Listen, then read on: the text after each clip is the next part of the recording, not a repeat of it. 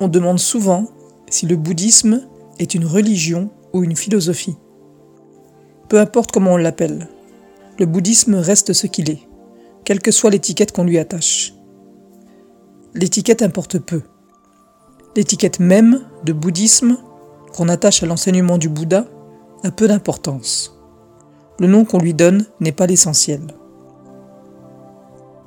Qu'y a-t-il dans un nom? Ce que nous appelons une rose. Sous un autre nom, sentirait aussi bon. La vérité n'a pas d'étiquette. Elle n'est ni bouddhiste, ni chrétienne, ni hindoue, ni musulmane. La vérité n'est le monopole de personne.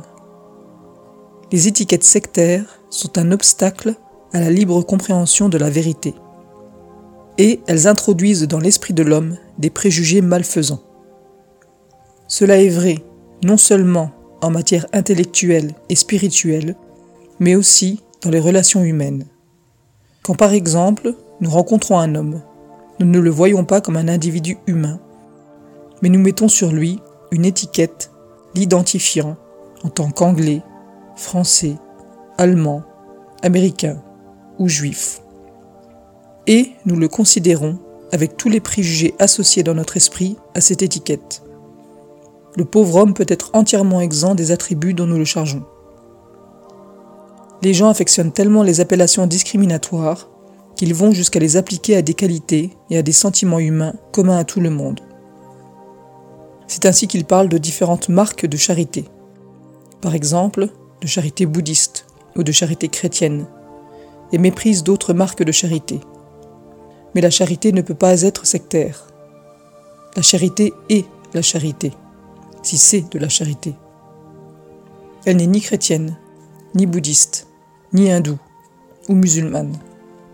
L'amour d'une mère pour son enfant n'est ni bouddhiste, ni chrétien, ni d'aucune autre qualification. C'est l'amour maternel. Les qualités ou les défauts, les sentiments humains, comme l'amour, la charité, la compassion, la tolérance, la patience, l'amitié, le désir, la haine, la malveillance, l'ignorance, la vanité, etc., n'ont pas d'étiquette sectaire. Ils n'appartiennent pas à une religion particulière. Le mérite ou le démérite d'une qualité ou d'un défaut n'est ni augmenté ni diminué par le fait qu'on le rencontre chez un homme qui professe une religion particulière ou n'en professe aucune.